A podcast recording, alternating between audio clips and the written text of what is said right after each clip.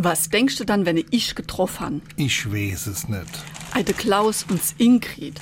Sie han gemeint, mir sollte doch immer vorbeikommen. Irgendwann immer zwischen de Jahre.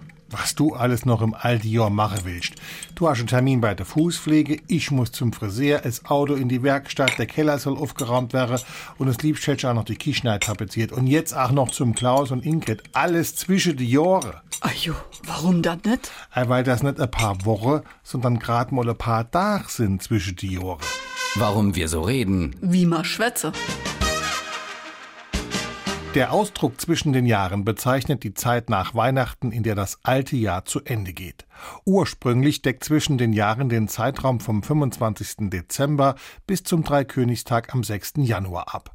Die Redewendung stammt aus Süddeutschland und zwar aus der Zeit, in der Katholiken und Protestanten unterschiedliche Kalender hatten.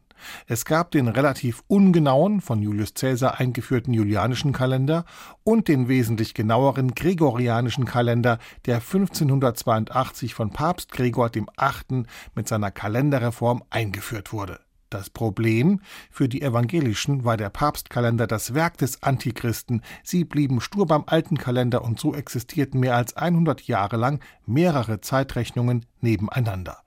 Erst zu Beginn des 18. Jahrhunderts einigte man sich in Süddeutschland auf eine einheitliche Zeitrechnung.